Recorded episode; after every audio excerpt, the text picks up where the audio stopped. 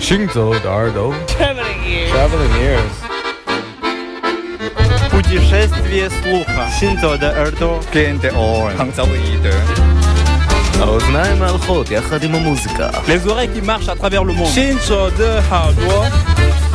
行走的耳朵，行走的耳朵，你可以听见全世界。 行走的耳朵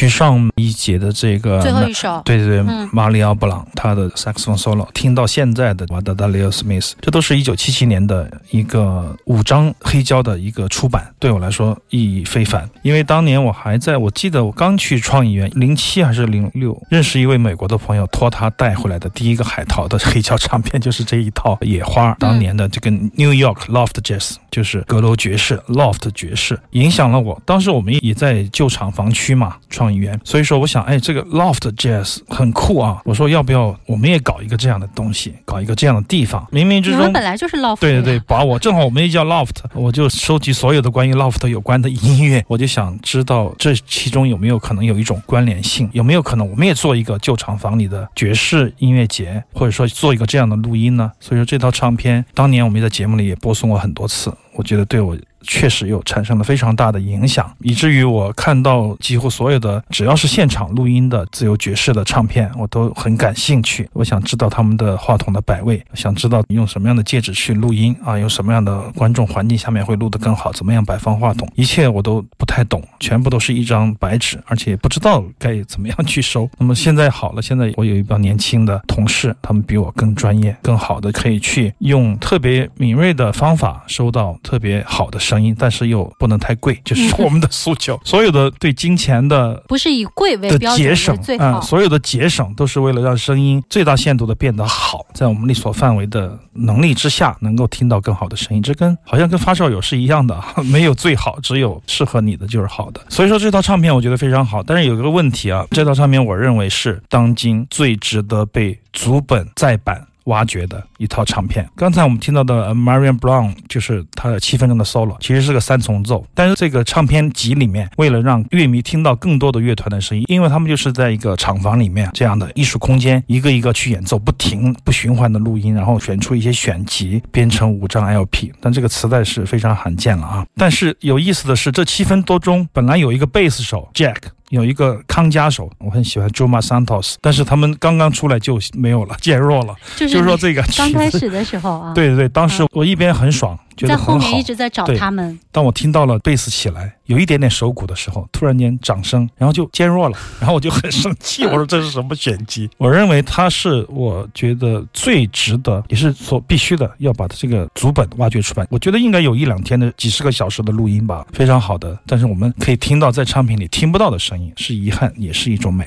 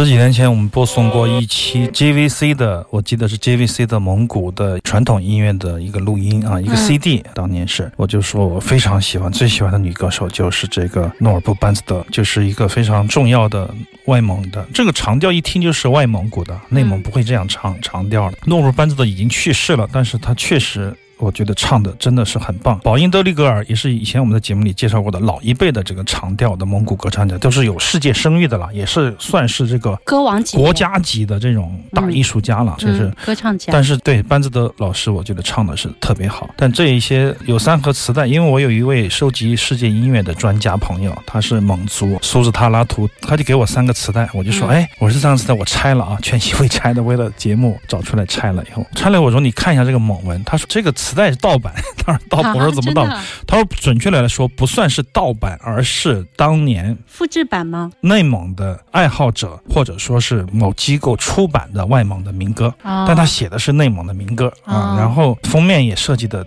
其实我觉得特别漂亮。我一看你像日本的温柔世界的蒙文、英文，对，还有日文，我以为是日本出版的词，但。我说日本还有这样的出版，我说几乎我都在我的经验里，因为你要被嗯骗的了。对我觉得不可能骗到我这样的出版，不可能，我不知道。我拆开了才发现，真的有可能是当年的一个仿版或者盗版，或者说是一个精选集啊，自。己把它凑起来。对凑在一起的那个封面和磁带面上的曲目都是反的，不一样，所以我我们以前听磁带这种好多这种案例。对我们生在这样的环境里，真的是 很厉害，我觉得啊，没有这样的故事，你怎么有好的认知呢？是吧？实际上有些事情也是分成两面。那么苏尔他的图一听这个就说，这不是那个曲目上写的，这就是这个班子德。因为我们虽然说我觉得像，但是我不敢确定。所以说不敢说是，专门给他打电话问是什么什么，他就说是什么。然后我就研究了一下这个封面，挺好的，有民谣的，男生的长调，女生的长调，确实选的非常的精彩，而且设计我觉得也漂亮，也出乎于这个我们普通的可见的八九十年代的以汉族文化和排版主题为主要审美风格的一种排版，我觉得还是显示出一定的实力的。虽然说是一个不知道出处的几个磁带，但是仍然是带给我很大的惊喜。这里正在播出的是是飞扬九七幺《行走的耳朵》。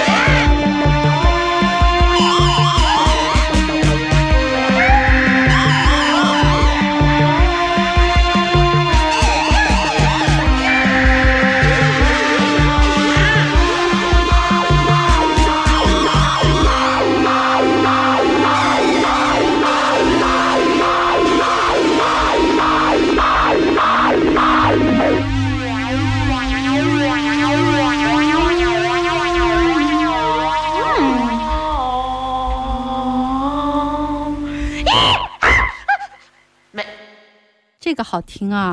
非常精彩、小而美的一个作品。这是持续我们之前几期节目不是播送过一个四张 CD 的唱片吗？就是接近本底噪音，就是七八十年代的一些上几期的那个对欧洲的摇滚乐，其实我发现一个特别有意思的现象，就是当年的一些欧洲国家的电子大师，后面他都没有再从事这方面的音乐的工作了。但是有一位鼻祖型的，我们在上一期也说过，比利时的这个 Alan Liffey，我觉得他特别棒，也是我以前从来没有听过的一个比利时的电子的音乐家。他跟他的太太，就刚才听到的女生，有一个怪怪的乐团，那个 嗯对对对。但所有的组合和计划都是围绕他，他有时候电子，有时候工业。但是我可以从他的作品里听到特别强悍的一种抒情，这种抒情甚至于让你感觉到所有的噪音和现在听到的那种杂音都会变得特别的温柔。这首歌曲的名字叫做《蠕虫赞美诗》，非常精彩的，来自于一九八一年的作品。那么我觉得 Anna l i f e 在那个时候能有这样的作品，我觉得算是非常的早慧，而且是他的才华在就算是四张 CD 里面超过差不多快七八十首曲子吧，里面他都能够脱颖而出，就是在。在半夜抓住我，非常精彩的惊喜，大家可以线下的查一查，深入挖掘，聆听一下。